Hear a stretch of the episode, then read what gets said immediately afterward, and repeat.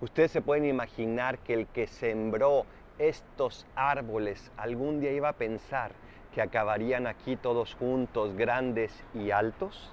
Simplemente sembró con generosidad y viene a dar color, luz y oxígeno a esta ciudad. Salió el sembrador a sembrar y lo hizo con generosidad, pero tuvo que recibirlo una tierra buena. Preparemos nuestro corazón y dispongámoslo a través de la bondad, de la generosidad, de la gracia, de la oración y del apostolado para que esta semilla no se eche a perder. Soy el Paradolfo, recen por mí, yo rezo por ustedes. Bendiciones.